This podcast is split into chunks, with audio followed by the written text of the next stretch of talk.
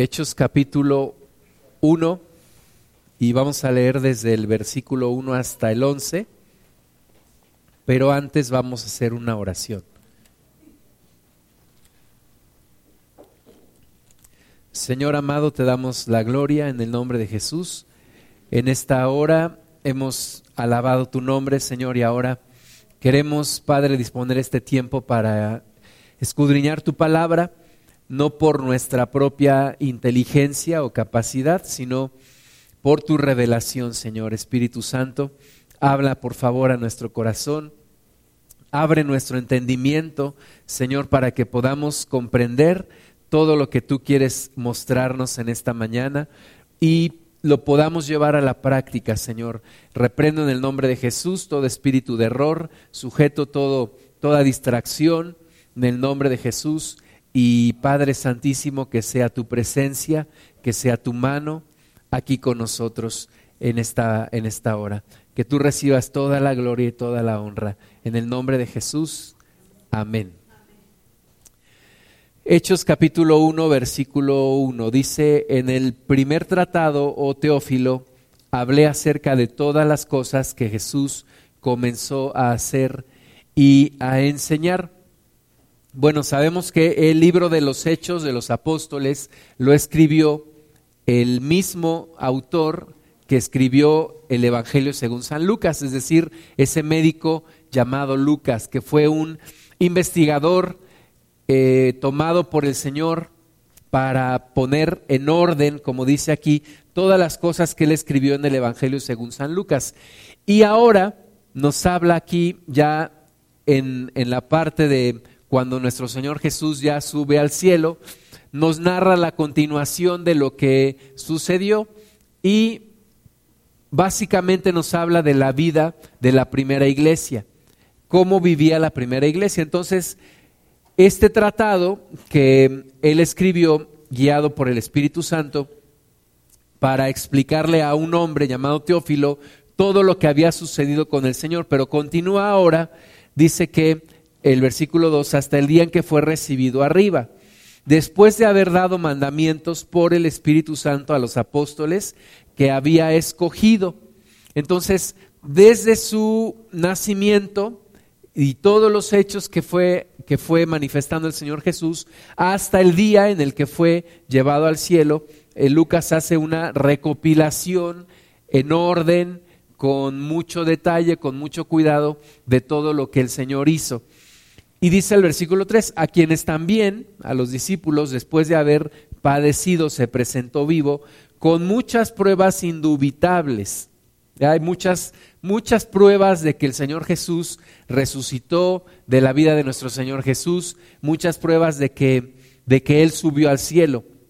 Dice, pruebas indubitables apareciéndoseles durante 40 días y hablándoles acerca del reino de Dios. Después de que el Señor Jesús resucitó, dice Lucas que estuvo 40 días con sus discípulos hablándoles del reino de Dios.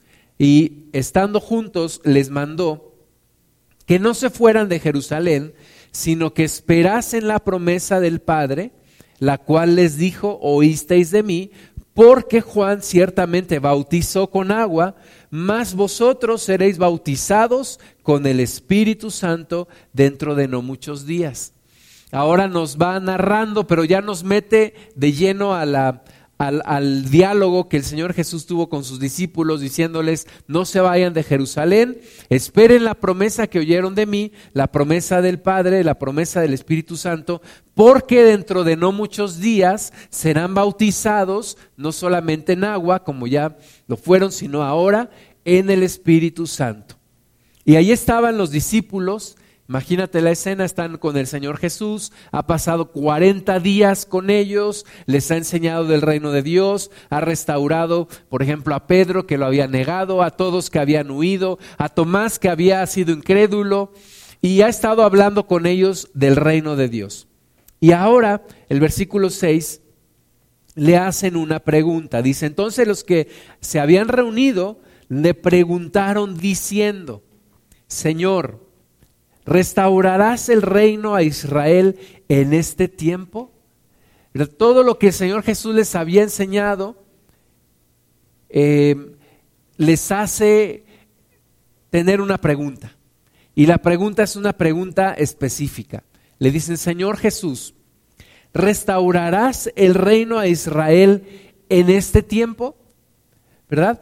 Cuando nosotros escuchamos la voz de Dios, vemos la, leemos la palabra de Dios, vemos el reino de Dios, normalmente también tenemos preguntas específicas, tenemos inquietudes muy personales.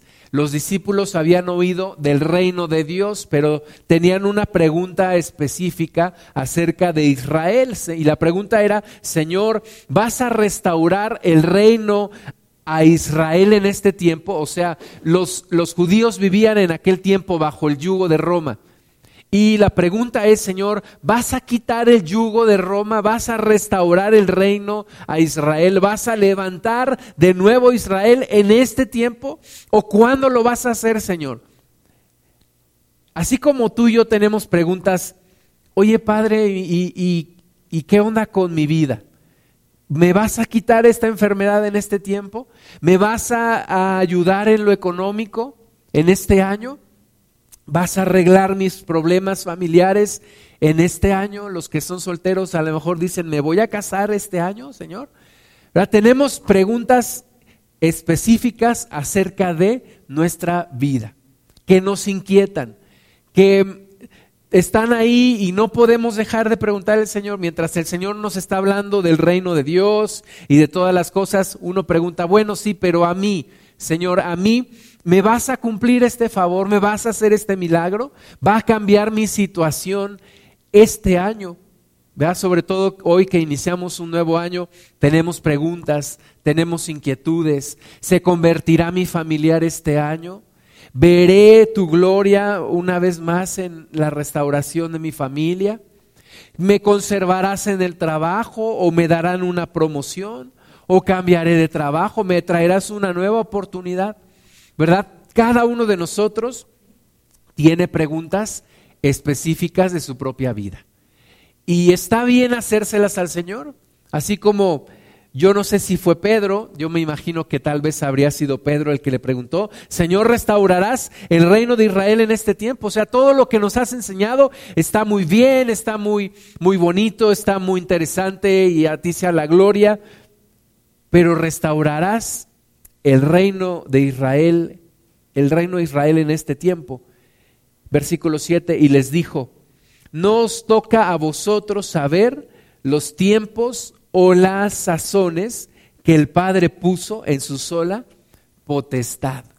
Es decir, los tiempos son de Dios. Las sazones son de Dios. No nos va a contestar el Señor como nosotros quisiéramos, ¿verdad? Eh, ay Dios, me casaré este año. Dios, me bendecirás este año. ¿Cuándo me bendecirás de esta forma? ¿Cuándo restaurarás mi familia? ¿Cuándo voy a cambiar de trabajo? ¿Me bendecirás para sacar un buen promedio este año en la escuela? Y muchas veces quisiéramos que Dios nos respondiera, sí, para tal fecha, sí, para tal mes, para tal día. Tu situación va a cambiar. Queremos muchas veces los cristianos que los profetas nos, nos digan nuestro futuro, ¿verdad? ¿Me casaré con Juanita? ¿Me casaré con María? ¿O me cambiaré de trabajo? ¿Verdad? Y ya no vamos con el adivino, pero vamos con el profeta. Profetízame, oh profeta, profetízame. Pero Dios no es así. Dios dice, a ti no te toca saber los tiempos o las sazones, que el Padre puso en su sola potestad. Hay cosas que Dios se reserva en su soberana autoridad y no nos toca a nosotros saberlas. No me toca a mí saber si es este año o el próximo. Señor, ¿vendrás este año para prepararme, para estar haciendo lo que debo de hacer? ¿O todavía me das chance otros cinco años para andar en mi, en mi relajo? ¿Verdad? Y Dios nos dice, no te toca a ti saber los tiempos ni las sazones que el Padre puso en su sola potestad. Y tenemos que aprender algo nosotros, que hay cosas en las cuales no podemos influir, hay cosas en las cuales ni tú ni yo podemos cambiar. No podemos decir, este año, tal mes, tal día, va a suceder tal cosa, ¿no? Porque Dios controla todo el universo. Aún la humanidad, con toda la ciencia que ha avanzado hasta el día de hoy, no puede decidir ciertas cosas, ¿verdad? No puede decir mañana va a llover, no puede decir pasado mañana va a temblar, no puede predecir muchas cosas, no puede controlar muchas cosas. La humanidad no puede controlar situaciones que solamente están en la potestad y en la autoridad de Dios. Entonces, ¿qué tenemos que hacer? Acoplarnos tú y yo a los tiempos de Dios. No que Dios se acople a mis tiempos, sino tú y yo acoplarnos a los tiempos de Dios y preguntarle al Señor, ¿de qué es tiempo, Señor? ¿Qué es lo que tú quieres que yo haga? no qué es lo que yo quiero que tú hagas en este año, qué es lo que tú quieres que yo haga, de qué es tiempo este año.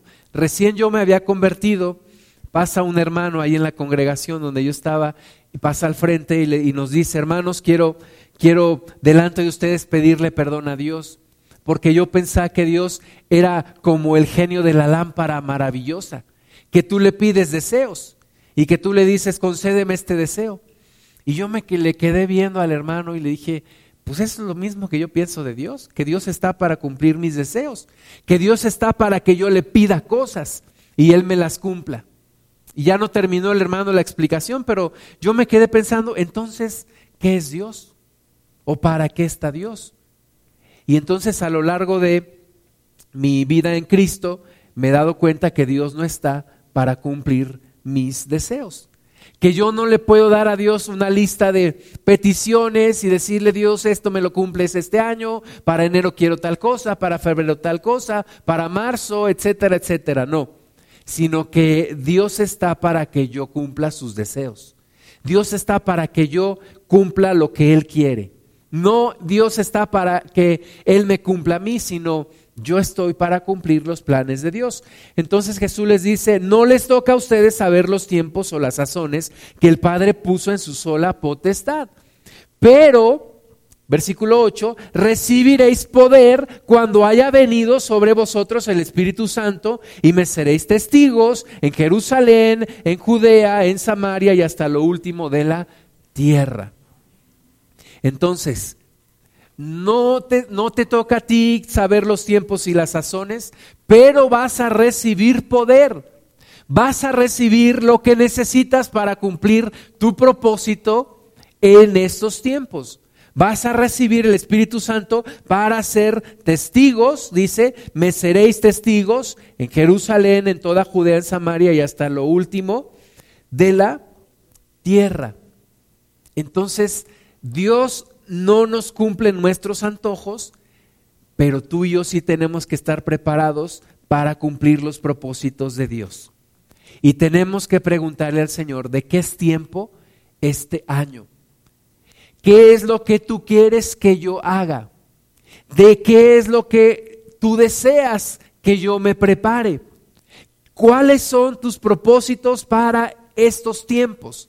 Jesús les recuerda a los discípulos que no es Israel el centro de la historia, que no son ellos el centro de la historia, que no son ellos los protagonistas de esta historia, es Jesucristo.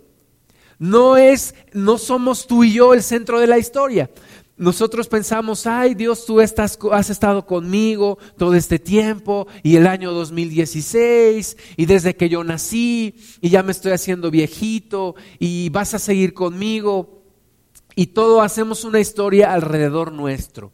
Yo hago una historia alrededor mío y tú haces tu propia historia alrededor tuyo. Pero tenemos que darnos cuenta que no es tu historia ni es mi historia. No son tus tiempos ni son mis tiempos, no es lo más importante. Lo más importante es Jesucristo. Jesucristo es el que está haciendo la historia.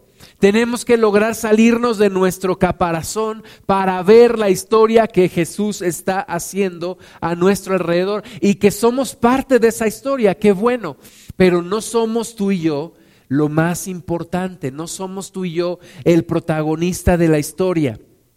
Jesús les recuerda, no les toca a ustedes conocer los tiempos y las sazones, recibirán poder y me serán testigos hasta lo último de la tierra.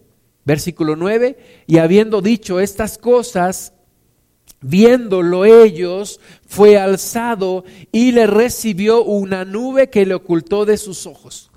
Imagínate, están ellos platicando con el Señor, de repente el Señor Jesús empieza a subir al cielo y de repente detrás de alguna nube se oculta de sus ojos. Y el versículo 10 dice, estando ellos con los ojos puestos en el cielo, entre tanto que él se iba, he aquí se pusieron junto a ellos dos varones con vestiduras blancas, los cuales les dijeron, varones galileos, ¿por qué estáis mirando al cielo? Este mismo Jesús que sea que ha sido tomado de vosotros al cielo, así vendrá como le habéis visto ir al cielo. Y estamos en ese tiempo. Estamos en ese tiempo. Jesús se fue al cielo y un día regresará. Dijeron los ángeles que así como ellos lo vieron subir al cielo, un día vendrá también desde el cielo y dice la palabra de Dios que todo ojo le verá. Y estamos en medio de ese tiempo. Estamos en esa espera. Estamos en la restauración de muchas cosas. Pero date cuenta que no es tu historia no se trata de tu vida, no se trata de mi vida, no se trata de lo que yo quiero, no se trata de lo que tú quieres. Estamos viviendo la historia de Jesús, estamos viviendo la historia de, del Dios que creó los cielos y la tierra. Y tú y yo tenemos que encontrar nuestro lugar dentro de esa historia, dentro de ese mapa grande, dentro de esa, dentro de ese rompecabezas. Tú y yo somos una pequeñita parte pero importante para Dios, que nos ama con todo su corazón, pero que Él es el centro de la historia que estamos viviendo. Si entendemos esto, si entendemos que Él es el centro de la historia, vamos a poder gozarnos en medio de estos tiempos. Vamos a poder gozarnos en medio de lo que estamos viviendo. Hace una semana hablábamos de la situación económica y yo, y yo les decía que no se, no se veía una buena situación económica para este futuro inmediato. Y me estaba acordando de eso cuando en la semana estaba escuchando la noticia del famoso gasolinazo, ¿no? Estaba escuchando y ciertamente cuando vemos las cosas en el Señor y podemos entenderlas, no nos va a sorprender lo que va a venir.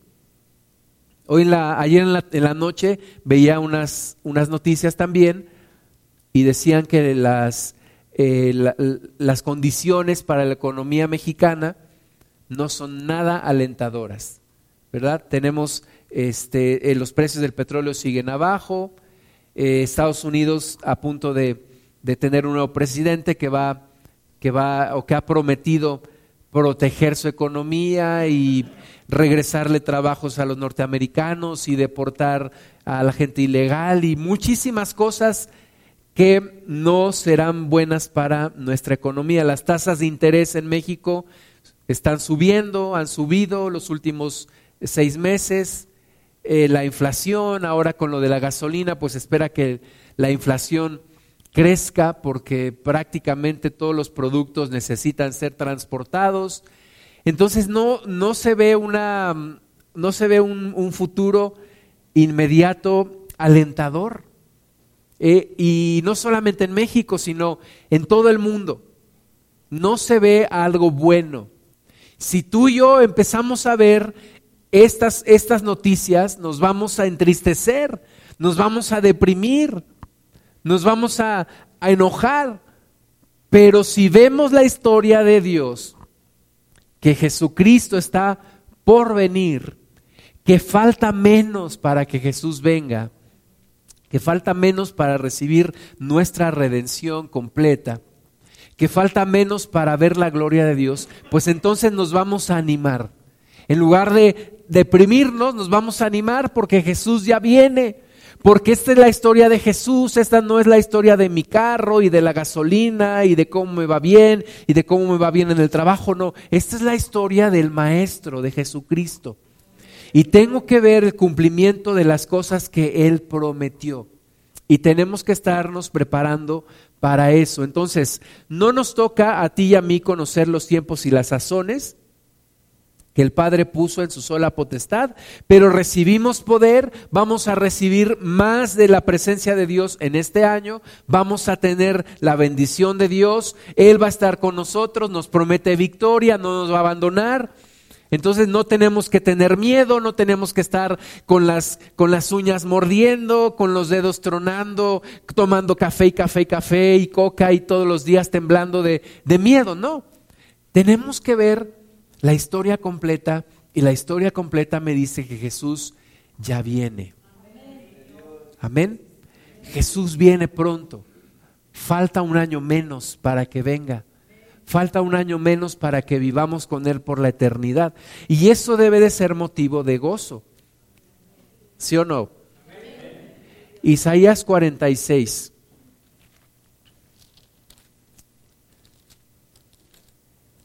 Isaías 46. Ayer estábamos viendo también los festejos allá en Nueva York del Año Nuevo y yo le decía a, mi familia, estos gringos todavía creen que Nueva York es el ombligo del mundo y, creen que es lo más importante y está bien, está bien, ¿no? Está bien la ciudad y muchos negocios y todo lo que se mueve allá, pero no es el centro de la historia tampoco, no lo es. No, no es ninguna nación, el centro de la historia es Jesucristo, Jesucristo. Y tenemos que estar atentos a que se cumpla la, la historia de nuestro Señor Jesús. Isaías 46, versículo 3. Oídme, oh casa de Jacob, y todo el resto de la casa de Israel, los que sois traídos desde mí, perdón, los que sois traídos por mí desde el vientre, los que sois llevados desde la matriz, y hasta la vejez yo mismo, y hasta las canas, os soportaré yo, yo hice, yo llevaré, yo soportaré y guardaré. Ahora que en, estos, en estos días que pasan noticias de todo lo que pasó en el año, y algunos nos ponemos a ver fotografías de cómo éramos hace 20 años, y vemos cómo ha pasado el tiempo. Y vamos de nuevo, nos confundimos a veces, pensamos que la historia es alrededor de nosotros mismos y no es así. Aunque Dios nos ha sostenido, dice, dice aquí que el Señor es el que nos ha traído desde el vientre, nos ha llevado desde la matriz y dice, yo mismo hasta la vejez y hasta las canas os soportaré. Yo tenía un maestro, en, eh, un maestro de regularización después de que salí de la secundaria. Para entrar a la prepa, pues había cursos de, que, te, que te hacían para prepararte para el examen, ¿no? Entonces yo tomé uno de esos cursos, mis papás me mandaron uno de esos cursos y tenía un maestro que nos decía, como me veo, como te ves, me vi. Y como me veo, te verás decía él, y quién sabe si te verás. Y yo decía, así ah, viejo loco, ¿no? Pero ahora me acuerdo de él porque eh, se cumplió lo que dijo, ¿verdad? Como, como él se veía, pues ahora yo me veo. Y, va avanzando el tiempo. Y, y sé que mi cuerpo seguirá envejeciendo. Pero la promesa de Dios es la que nos debe sostener. ¿Sí? desde la matriz, desde el vientre y hasta la vejez. Dios nos va a sostener. Dice, yo llevaré, yo soportaré y guardaré. Versículo 4 dice, y hasta la vejez yo mismo y hasta las canas, oh, soportaré yo, yo hice, yo llevaré, yo soportaré y guardaré. Veíamos también unas noticias ayer de, de Fidel, Castro que murió y lo pasaban desde que era pues un joven y luego se fue haciendo viejito y le fue creciendo la barba. Ya en la última aparición que hizo en público, pues ya se veía todo jorobado y, y muy mal, ¿verdad? porque la gente, todos nosotros nos vamos deteriorando. Y a veces nos da miedo también la, vejez y qué va a pasar y conmigo. Y dice una persona que un padre puede, puede mantener a seis hijos, pero no seis hijos mantienen un padre. Y entonces, ¿qué va a pasar conmigo? ¿Y qué me va a suceder? Y si me enfermo, ¿quién va a ver por mí? Esa es la promesa de Dios. Desde el vientre y hasta la vejez, yo te llevaré, yo te soportaré y yo te guardaré. Aunque no soy el centro de la historia, Dios me promete acompañarme en todos los tiempos, en toda mi vida, durante toda mi vida. Dios promete acompañarme. Versículo 5. ¿A quién me asemejáis y me igualáis y me comparáis para que seamos semejantes? tenemos la tendencia de eh, pensar de nuevo en nosotros mismos y a Dios hacerlo a nuestra forma, a nuestra imagen y semejanza. Dice el versículo 6, sacan oro de la bolsa y pesan plata con balanzas, alquilan un platero para ser un dios de ello, se postran y adoran, se lo echan a los hombros y lo llevan y lo colocan en su lugar, allí se está y no se mueve de su sitio. Le gritan y tampoco responde ni libra de la tribulación. ¿Por qué? Porque dice el versículo 5, ¿a quién me asemejáis y me igualáis y me comparáis para que seamos semejantes? ¿A qué podemos comparar a Dios? Nuestra mente lo, encierra en un concepto que podemos entender. Queremos domesticar a Dios, queremos reducir a Dios a un concepto que podemos entender. ¿Verdad? Un día una persona me decía, es que eh, yo no creo en la Trinidad, me dijo, porque ¿cómo se lo explicas a un judío? Le dije, ¿sabes qué? Aunque no se lo puedas explicar a un judío, Tú no puedes reducir a Dios a lo que tú puedas explicar. A Dios nadie lo puede explicar.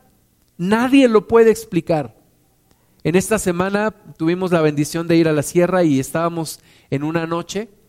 Nos bajamos, íbamos mi, mi hijo, mi papá y yo, y nos detuvimos a medio camino en un lugar alto. Vimos al cielo y vimos las estrellas como ya tenía tiempo que no las veía. Apagué las luces del carro se quedó todo oscuro y volteas hacia arriba y dices, a mí me dio miedo. Dije, Señor, cuán grande eres, porque parece que de repente te chupa el universo, ¿no? Y, y cuán grande es Dios. ¿A qué lo puedes comparar? Porque si el universo es grande, dice el libro de Hebreos, que más grande es el que construyó la casa que la casa misma. Entonces, ¿a qué puedes comparar a Dios? Dios no se puede explicar, Dios no se puede comparar a algo. Ahí está Dios, Dios está sobre los tiempos. Dios es dueño de los tiempos y de las sazones porque Él está por encima de los tiempos. Dios no está ahorita eh, mordiéndose las uñas diciendo la gasolina eh, casi cuesta 20 pesos, ¿qué vamos a hacer? Eh, ¿Qué va a pasar? No. Dios no está preocupado para nada. Dios no está, hey, Donald Trump, ¿qué va a suceder?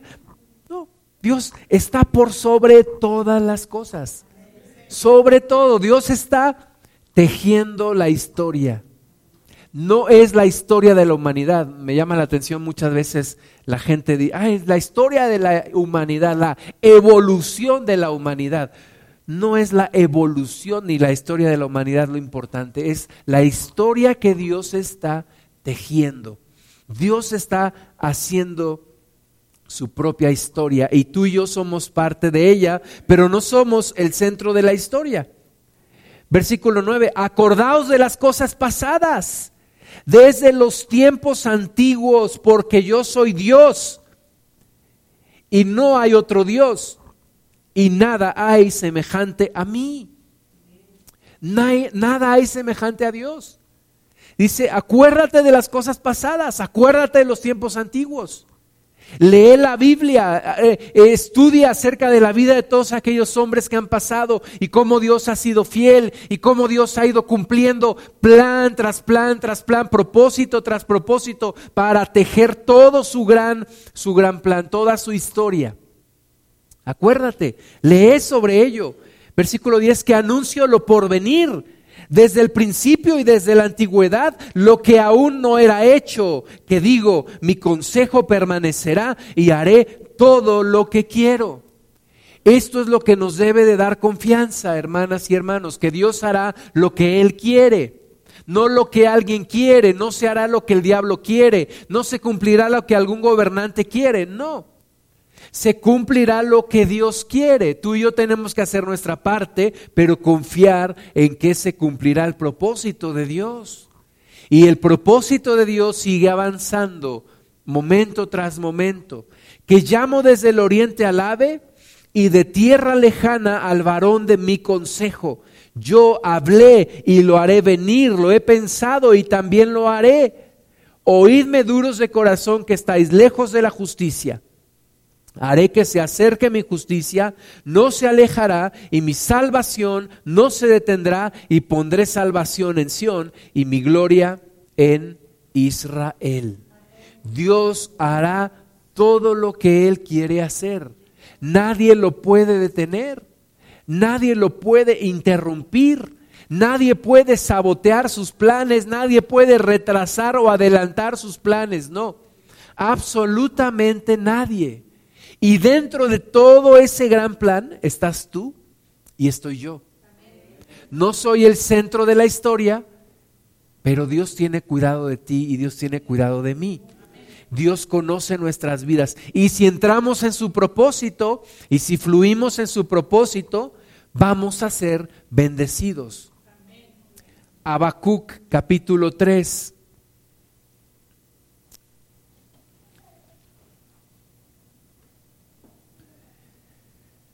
Em, empieza este profeta Habacuc con una queja por la injusticia. Antes de leer el capítulo 3, vamos a leer el capítulo 1 de Habacuc. Dice el versículo 2, ¿hasta cuándo, oh Jehová, clamaré y no oirás? Y daré voces a ti a causa de la violencia y no salvarás. ¿Hasta cuándo permitirás toda la violencia, Dios? Es una queja del profeta. Le dice, Señor, yo he clamado y no, como que no me oyes. Yo he dado voces y como que no veo tu salvación. ¿Por qué me haces ver iniquidad y haces que vea molestia?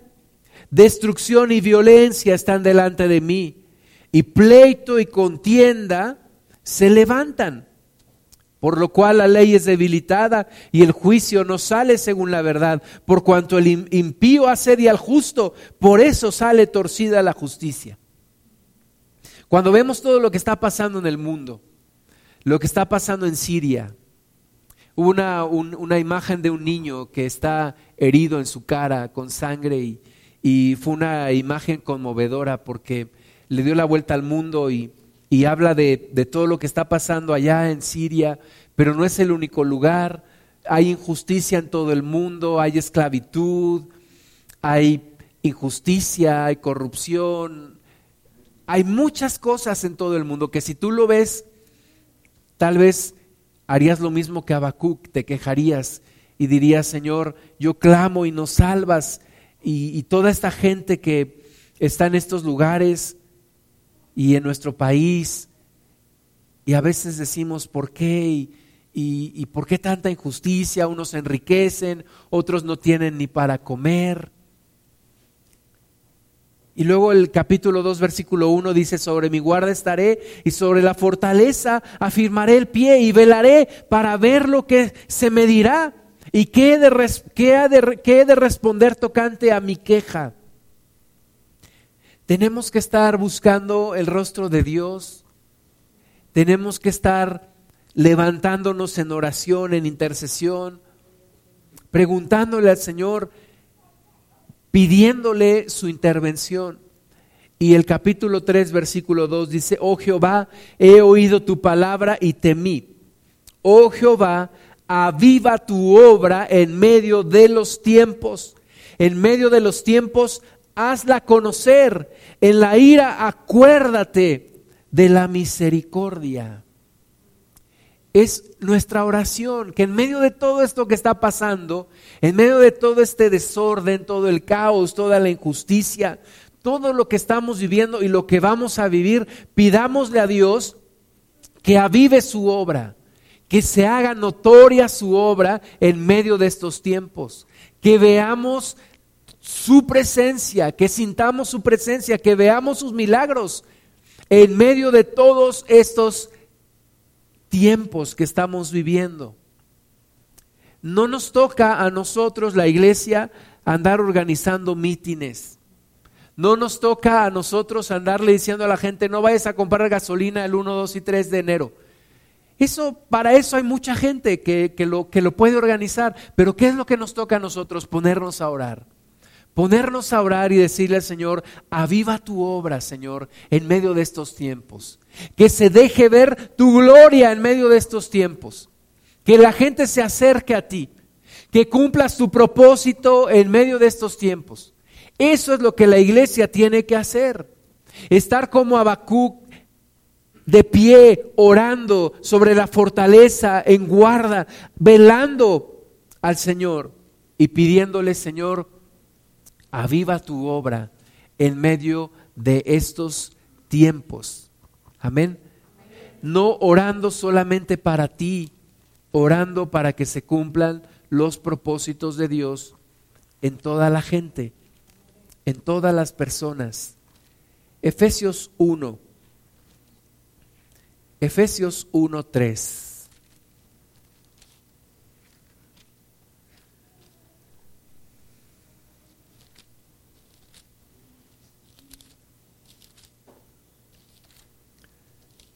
Esta semana también pude ayudar a uno de mis tíos a recibir a Cristo en su corazón.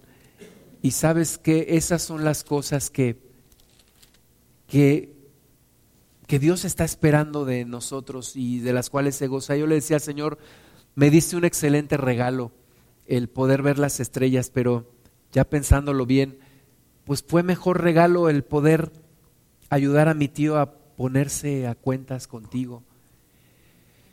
Y tenemos que salirnos mucho de nuestro egoísmo y de nuestro egocentrismo para ponernos a ver la historia de Jesucristo. Tenemos que ser menos en este sentido, menos como los gatos y más como los perros, en este sentido. En el sentido de que un gato piensa que todo gira alrededor de él. Los que tienen mascotas, gatos, lo saben, ¿no? Un gato ni te pela, nada más tú le tienes que llevar su comida y llevarlo al veterinario y bañarlo y eres el gato del gato. ¿verdad? El gato cree que eres, que, él, él, dice, tengo un humano, en lugar de que el humano diga, tengo un gato, no, el gato dice, tengo un humano, tengo un gato. Pero un perro, un perro llegas, te hace fiestas, este, está contigo, eh, te cuida, porque el, el perro sabe quién es el amo mueve la cola exactamente, ladra, te lame la cara, ¿verdad? Como a Pedro Picapiedra. Y nosotros tenemos que ser en ese sentido más como, como esa gratitud. Algunos le llaman la teología del gato y la teología del perro, porque cuando somos como los gatos pensamos que Dios está para servirnos. Dios me cuida, Dios me bendice, yo soy el centro de la historia. Pero cuando somos más como en este sentido sin ofender como un perro, ¿verdad? Dios me cuida, Dios me ama, Dios me protege, Él es el amo, Él es el Señor. Tenemos que cambiar nuestra forma de pensar. Dios es el importante, esta es la historia de Dios, estos tiempos son de Dios, tengo que descubrir qué es lo que Dios quiere para estos tiempos. Efesios 1.3. Bendito sea el Dios y Padre de nuestro Señor Jesucristo ¿verdad?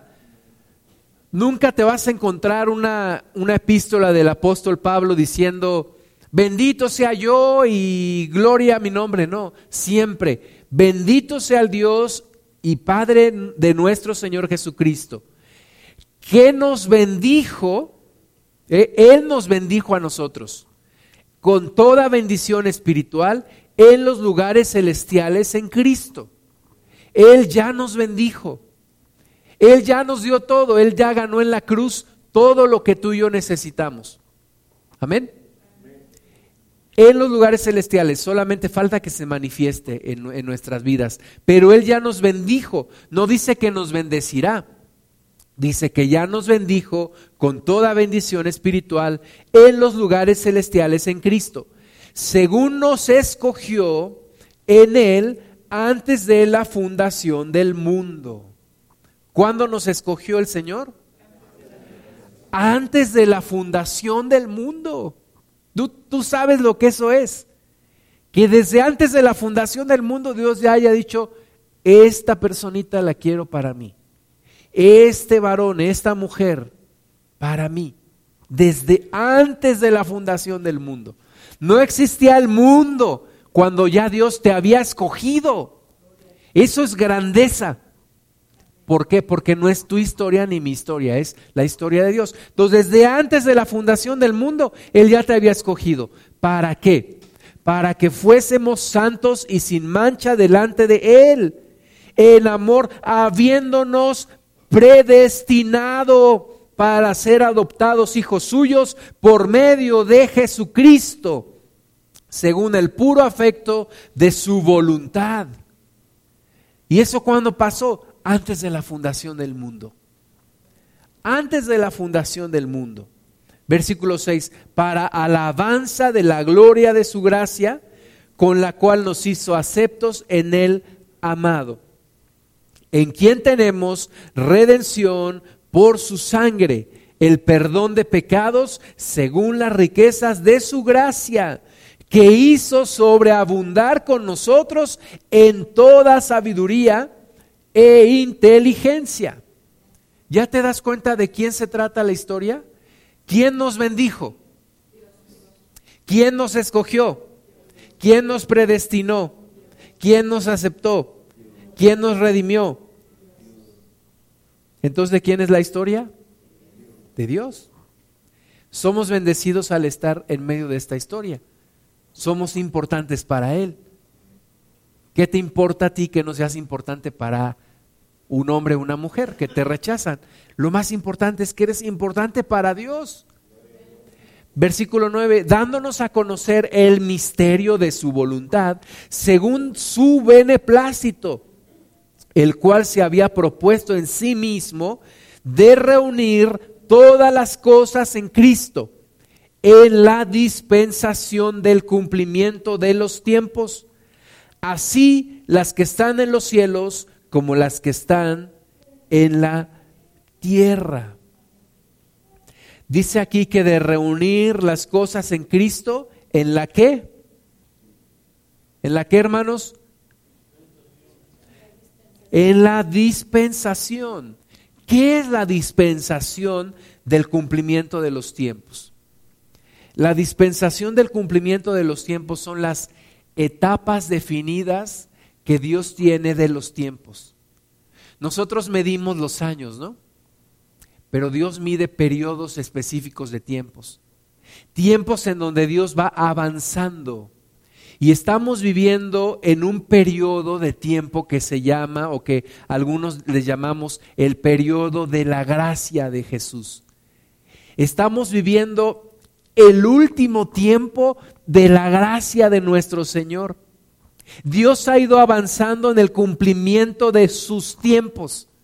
Así como nos escogió desde antes de la fundación del mundo y luego diseñó el universo, lo creó, en seis días descansó al séptimo y luego puso al hombre y a la mujer en el huerto del Edén y luego ellos pecaron, cayeron, fueron echados, pero Dios buscó de nuevo hacer pacto con Noé y después con Abraham y después Moisés y así continuó la dispensación de sus tiempos, luego David, etcétera, los profetas, etcétera, etcétera, hasta el día de hoy.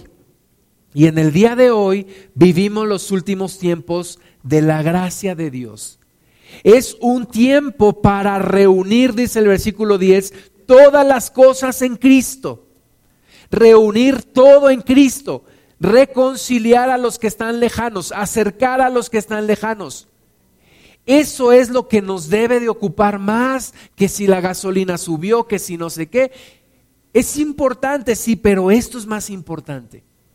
Esto es lo que nos debe de ocupar en estos, en estos días, que estamos en la parte final de los tiempos de gracia de Dios y que no podemos desaprovechar el tiempo. Tenemos que predicar, tenemos que orar, tenemos que hablarle a la gente, tenemos mucho por hacer, no nos podemos distraer. Hechos capítulo 3. Hechos capítulo 3, versículo 17. Está predicando el apóstol Pedro y les está hablando de Jesucristo y de que ellos lo habían crucificado, ese pueblo judío que los había, había crucificado al Señor Jesús. Y, y, ve cómo se empiezan a entristecer, pero les dice el versículo 17 de Hechos 3, mas ahora hermanos, sé que por ignorancia lo habéis hecho como también vuestros gobernantes. Pero Dios ha cumplido así lo que había antes anunciado por boca de todos sus profetas, que su Cristo había de padecer. ¿Verdad? Aunque parecía como, como algo que se le había salido del control a Dios, no era así. Dios ya lo había así preparado. Cristo tenía que padecer. Y aunque parecía que había sido causa nada más de la maldad de la, de la gente, no es así, Dios ya lo había preparado de esa forma. Así que, versículo 19, arrepentíos y convertíos para que sean borrados vuestros pecados, para que vengan de la presencia del Señor tiempos de refrigerio ¿Cuándo vienen los tiempos de refrigerio? Cuando nos arrepentimos y nos convertimos. Vienen tiempos de refrigerio.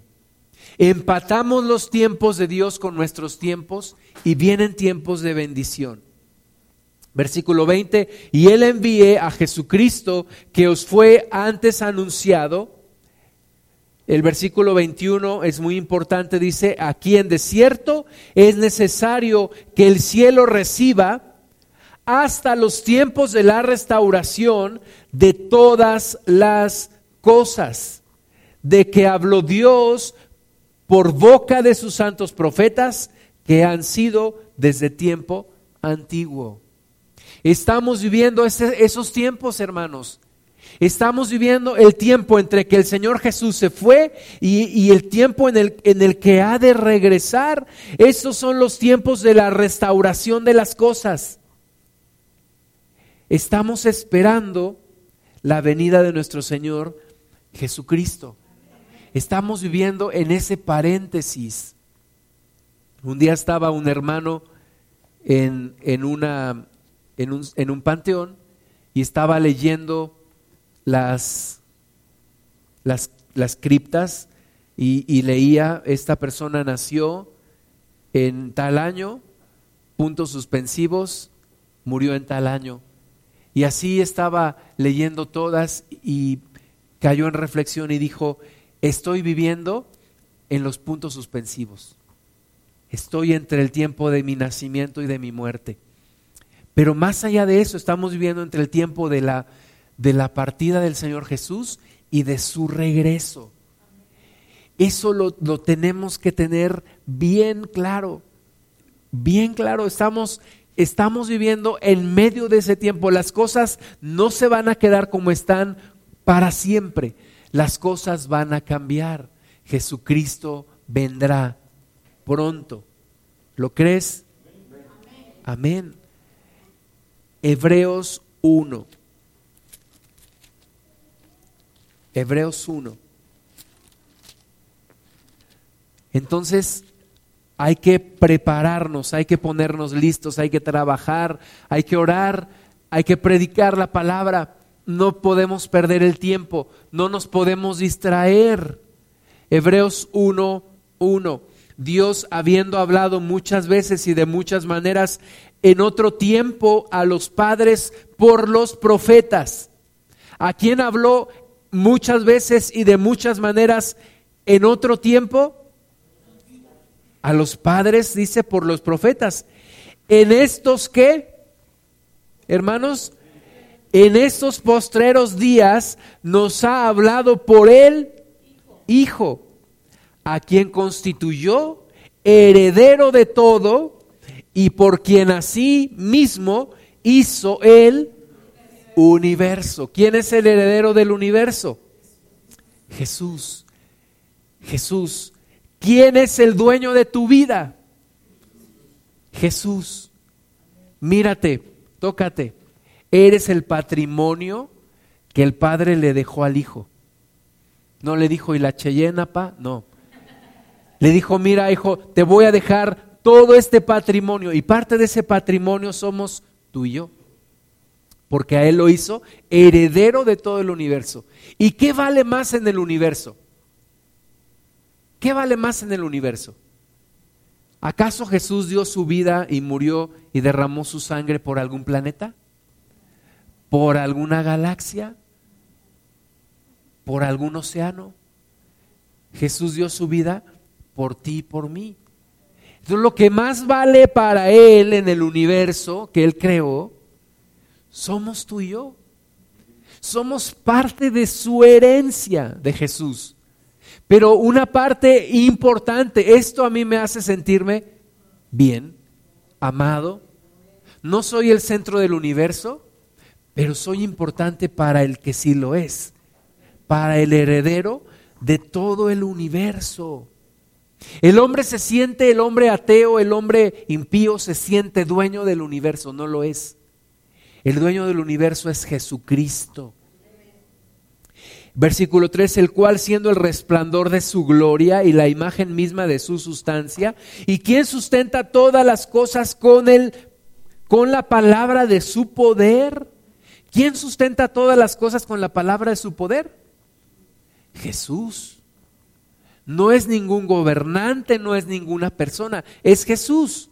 Habiendo efectuado la purificación de nuestros pecados por medio de sí mismo, se sentó a la diestra de la majestad en las alturas, hecho tanto superior a los ángeles cuanto heredó más excelente nombre que ellos.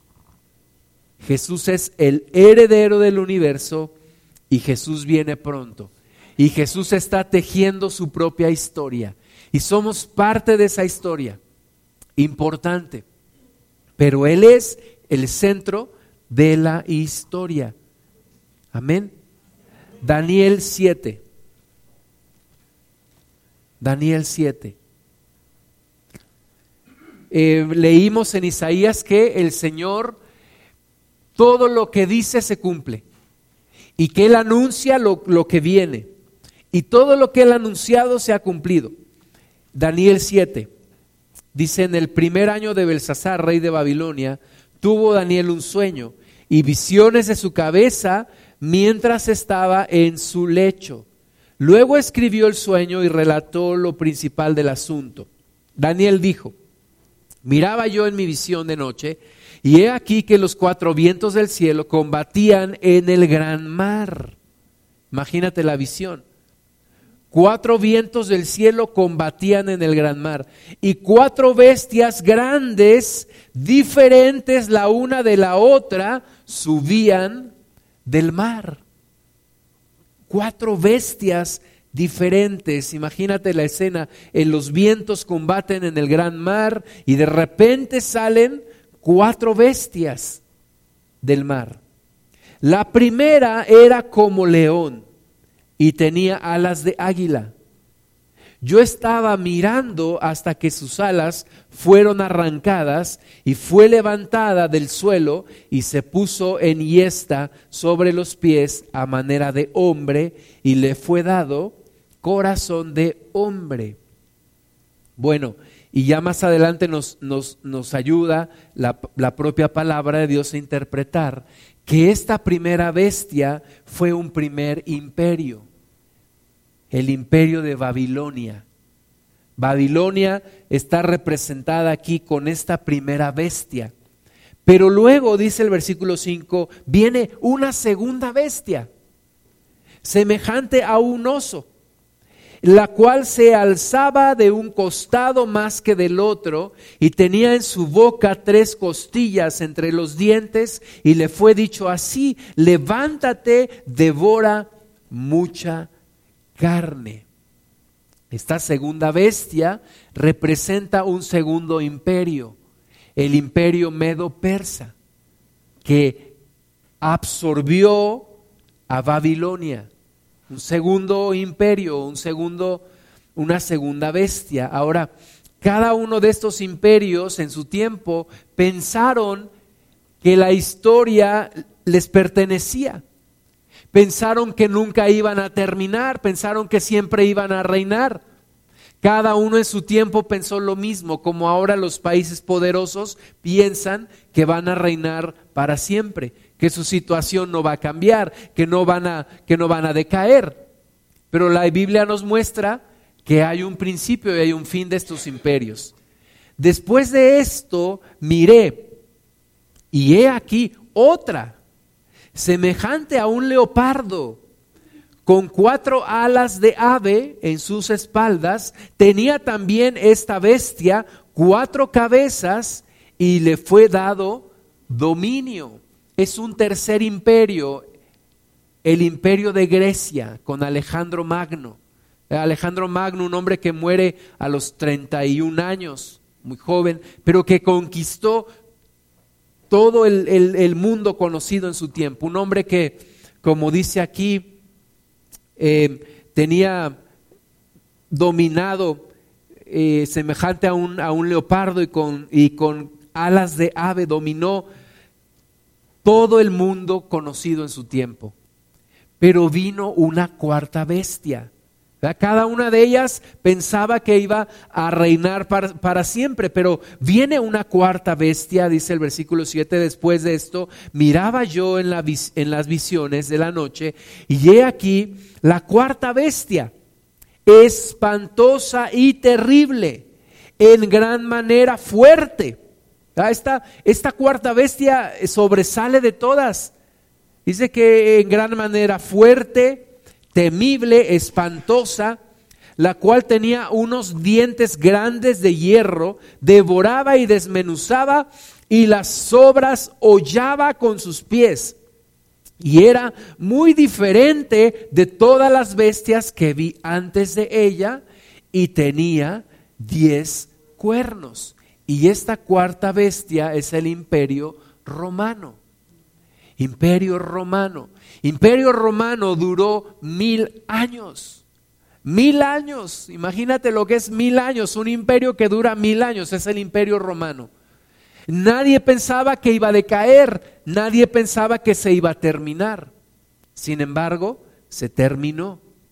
Pero este imperio, esta bestia, tiene diez cuernos. Mientras yo contemplaba los cuernos, he aquí que otro cuerno pequeño salía de entre ellos y delante de él fueron arrancados tres cuernos de los primeros. Y he aquí que este cuerno tenía ojos como de hombre y una boca que hablaba grandes cosas. ¿De quién es la historia? De Jehová, de Jesús. ¿Quién es el heredero de todo? Jesús. ¿Ya se les olvidó? No. ¿Quién es el heredero de todo? Jesús. Pero cada uno de los imperios se sienten protagonistas de la historia. Y este imperio romano, lo que muchos interpretan es que va a resurgir a través de diez países que dominarán más o menos lo que Roma dominaba, que son los diez cuernos que menciona aquí. Y de estos diez cuernos nos dice que, que hay uno, un pequeño cuerno que sale entre ellos, y, de, y delante de él fueron arrancados tres cuernos de los primeros. Y este pequeño cuerno tiene ojos como de hombre y una boca que habla grandes cosas. Es, es el anticristo. El anticristo que hablará grandes, grandes cosas. Pero ¿de quién es la historia? De Jesús. ¿Quién es el heredero de todo? Jesús. Entonces, versículo 9, estuve mirando hasta que fueron puestos tronos y se sentó un anciano de días, cuyo vestido era blanco como la nieve y el pelo de su cabeza como lana limpia. Su trono llama de fuego y las ruedas del mismo fuego ardiente un río de fuego procedía y salía de delante de él. Millares de millares le servían y millones de millones asistían delante de él. El juez se sentó y los libros fueron abiertos. Yo entonces miraba a causa del sonido de las grandes palabras que hablaba el cuerno Miraba hasta que mataron a la bestia y su cuerpo fue destrozado y entregado para ser quemado en el fuego. Habían también quitado a las otras bestias su dominio, pero les había sido prolongada la vida hasta cierto tiempo. Miraba yo en la visión de noche y he aquí con las nubes del cielo, veía uno como un hijo de hombre que vino hasta el anciano de días y le hicieron acercarse delante de él y le fue dado dominio, gloria y reino para que todos los pueblos, naciones y lenguas le sirvieran. Su dominio es un dominio eterno que nunca pasará y su reino uno que no será destruido. Amén. ¿Quién es? ¿Quién es? Jesús. Todos los imperios de esta tierra tienen un inicio y tienen un final. Pero el imperio de Jesucristo es un imperio eterno. Les, les es dado dominio eterno sobre todas las naciones, los pueblos y lenguas para que les sirvan. Amén. Se me turbó el espíritu a mí, Daniel en medio de mi cuerpo y las visiones de mi cabeza me asombraron. Me acerqué a uno de los que asistían y le pregunté la verdad acerca de todo esto y me habló y me hizo conocer la interpretación de las cosas. Estas cuatro grandes bestias son cuatro reyes que se levantarán en la tierra. Nos faltan los últimos, hermanas y hermanos. Y después recibirán el reino ¿Quiénes? Los santos del Altísimo y poseerán el reino hasta el siglo eternamente y para siempre. Dime si no deberías estar emocionado por esto. O sea, ya pasamos Babilonia, ya pasamos Persia, ya pasamos Grecia, ya pasamos Roma. Estamos a punto de recibir el reino a punto de ver al rey en su hermosura, a punto de que regrese el rey de reyes y señor de señores. Eso es lo que nos debe de animar. Lo demás está bien, hay que orar por ello y hay que echarle ganas, sí. Pero esto es lo verdaderamente importante. Jesús está por venir. Entonces tuve deseo de saber la verdad acerca de la cuarta bestia que era tan diferente de todas las otras, espantosa en gran manera, que tenía dientes de hierro y uñas de bronce, que devoraba y desmenuzaba y las sobras hollaba con sus pies. Asimismo, acerca de los diez cuernos que tenía en su cabeza y del otro que le había salido, delante del cual habían caído tres, y este mismo cuerno tenía ojos y boca que hablaba grandes cosas y parecía más grande que sus compañeros. Y veía yo este cuerno hacía guerra contra los santos y los vencía. Hasta que, hasta que vino el anciano de días y se dio el juicio a los santos del Altísimo y llegó el tiempo y los santos recibieron el reino. Amén. Amén, estamos, estamos a punto, estamos a punto de recibir el reino, estamos a punto de ver a nuestro Señor Jesucristo regresando. Amén. Hebreos 10, 19. El día se acerca, hermanas y hermanos. El día se acerca.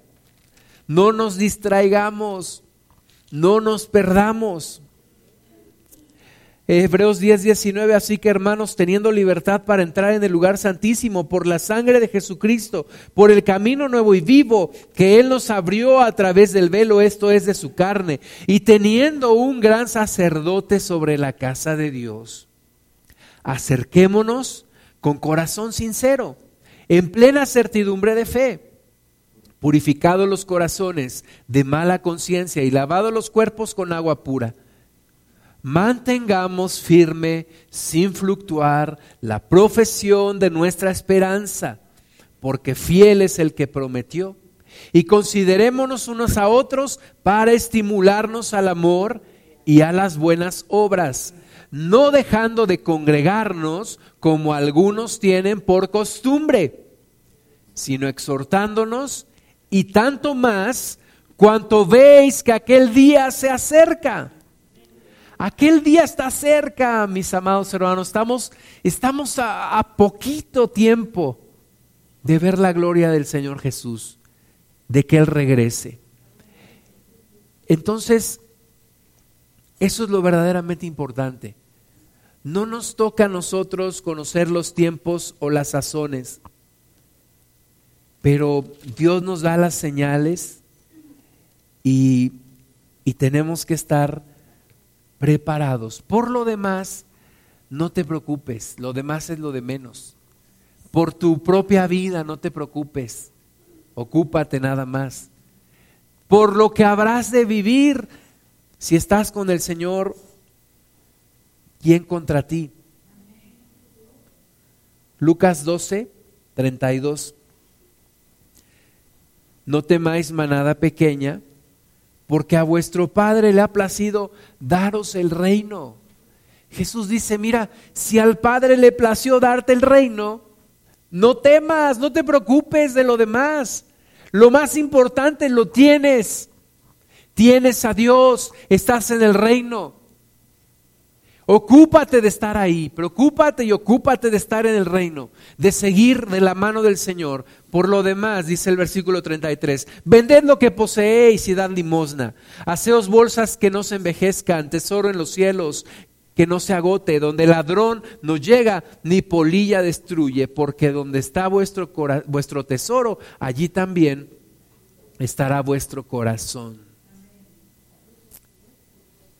estemos velando, estemos orando, estemos, seamos entendidos de los tiempos que nos toca vivir, seamos entendidos de estos últimos tiempos. Y gocémonos porque Dios reservó lo mejor para el final, lo mejor, lo mejor. Cuando alguien dice lo mejor está por venir, cree que no es, no es nada más un dicho, lo mejor viene pronto. Lo mejor está por venir. Vamos a orar. Vamos a ponernos de pie. Y pongamos delante del Señor, pon delante de Él todas tus, tus preocupaciones. Si tienes alguna preocupación especialmente para estos tiempos, ponla delante del Señor y pídele revelación en tu corazón. Cierra tus ojos, amado Padre. Damos gloria a tu santo nombre. Señor, bendecimos tu nombre. Tú estás con nosotros desde el vientre hasta las canas, desde el nacimiento hasta la vejez, desde la concepción hasta la muerte. Y como tu palabra dice, tenemos un Dios que nos guiará más allá de la muerte. Creemos en ti, Señor. Confiamos en ti, Padre. Creemos en la venida de nuestro Señor Jesucristo y oramos para que se cumpla. estamos entendiendo, Señor, que es, este tiempo de gracia está acabando y que tenemos que predicar y que tenemos que orar para que muchos otros se conviertan y, y sean incluidos y entren en tu reino. Y también que tenemos que estar atentos y tenemos que estar alertas y velando y animándonos unos a otros y no apartándonos. Entendemos, Señor, que es tu historia, que eres el heredero de todo el universo, Señor Jesús, que todas las cosas fueron creadas por ti y para ti y por medio de ti, Señor.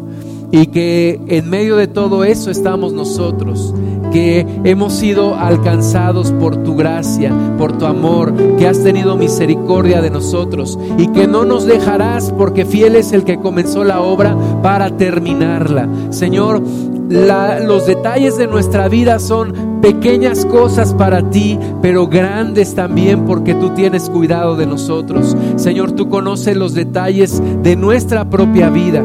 Tú sabes nuestras preocupaciones, tú sabes nuestras batallas, Señor. No es oculto delante de ti lo que nosotros vivimos y lo entregamos completamente a ti, Señor.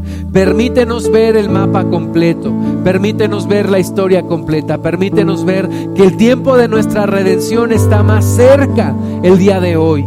Permítenos ver que el tiempo de tu venida está más cerca ahora. El tiempo en donde tú vas a reinar por los siglos de los siglos. Porque el reino que, que, te ha dado el Padre, Señor Jesús, es un reino eterno. Es un reino que no tendrá fin y estará sobre toda nación y sobre todo pueblo y sobre toda lengua.